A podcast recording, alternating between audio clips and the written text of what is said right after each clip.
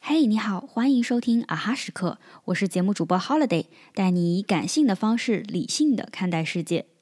最近年底多了很多总结性的工作，周日晚上为了完成一份报告，我四点多才睡。当然，这不是什么值得骄傲的事儿，反而从侧面反映出自己时间管理的能力还不够好。不过今天我想从另外的角度谈谈这次熬夜体验给我的启发。四点多睡的那晚，我在做一个比较系统化的梳理，是需要大量用脑的沉浸型工作。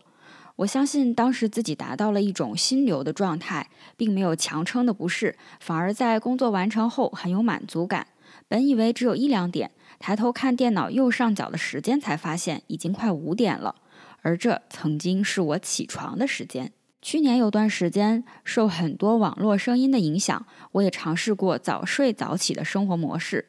为了给自己一段清静、不受打扰的时间，我十点半睡觉，四点半就起床，算下来也有六个小时。加上中午我还会午休，所以整体睡眠时间并不少。我坚持了一小段时间，可对我来说效果并不算好。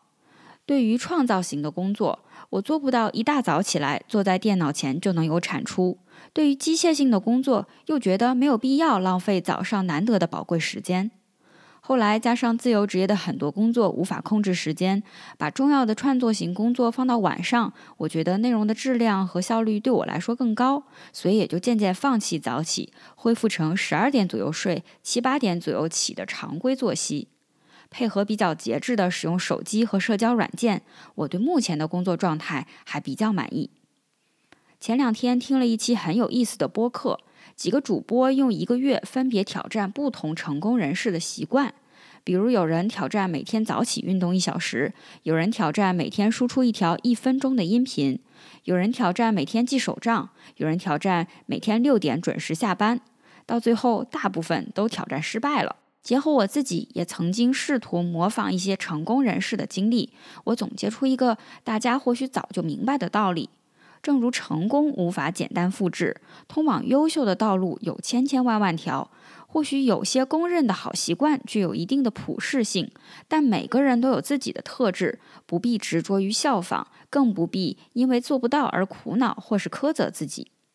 就像我们常常说拖延不好，可是有些爱拖延的人总能在截止时间之前高水平的把任务完成，这部分人可能就适合临门一脚的方式。有些人说早起工作效率高，可对有些人来说可能是早起毁一天。